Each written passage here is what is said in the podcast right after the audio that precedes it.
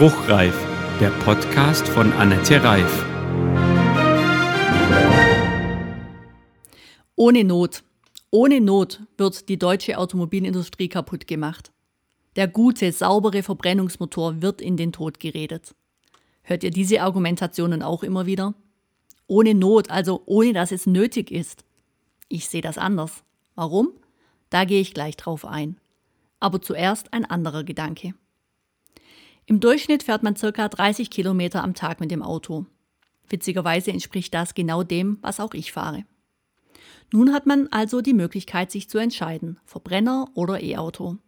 Die sind momentan zumindest die populärsten Möglichkeiten.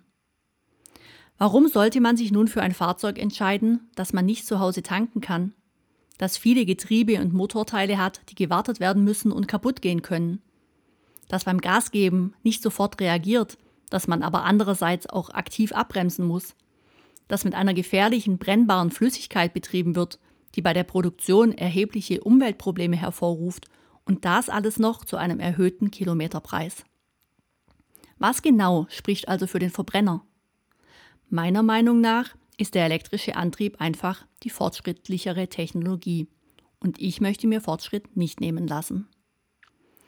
Doch zurück zur Aussage, dass es keine Notwendigkeit gibt, umzustellen. Hier hole ich jetzt mal etwas aus. Der menschengemachte Klimawandel ist wissenschaftlich bewiesener Fakt.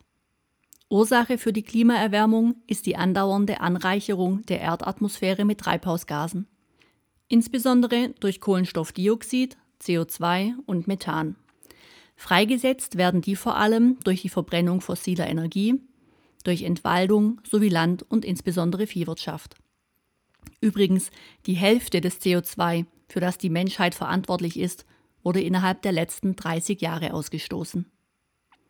Auf die Idee, das Treibhausgas CO2 in die Erdatmosphäre zu pusten, kam natürlich keine einzelne Person oder Gemeinde.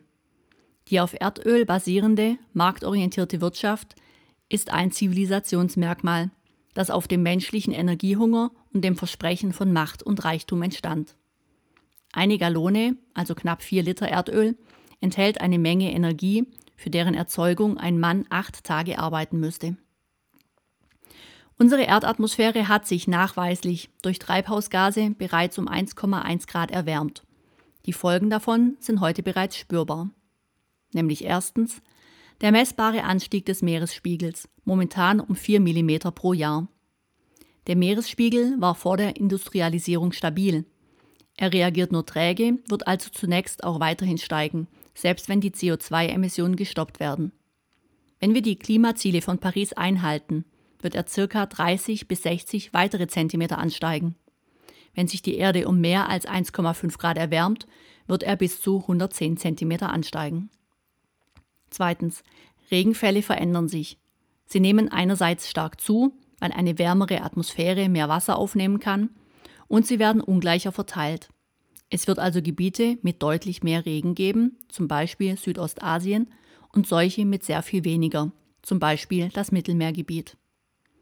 Durch diese beiden Hauptfolgen der Erderwärmung wird es über die nächsten Jahrzehnte immer schwieriger werden, die Menschheit mit Lebensmitteln zu versorgen.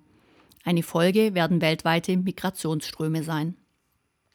Nun, was hat das mit dem Auto zu tun? Viel.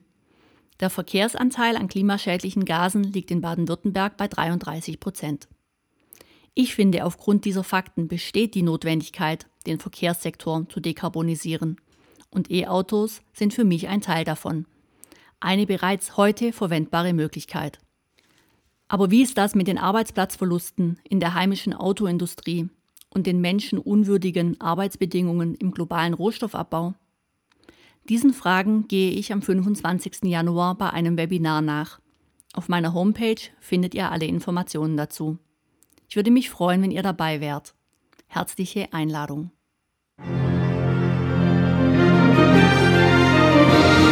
Das war Spruchreif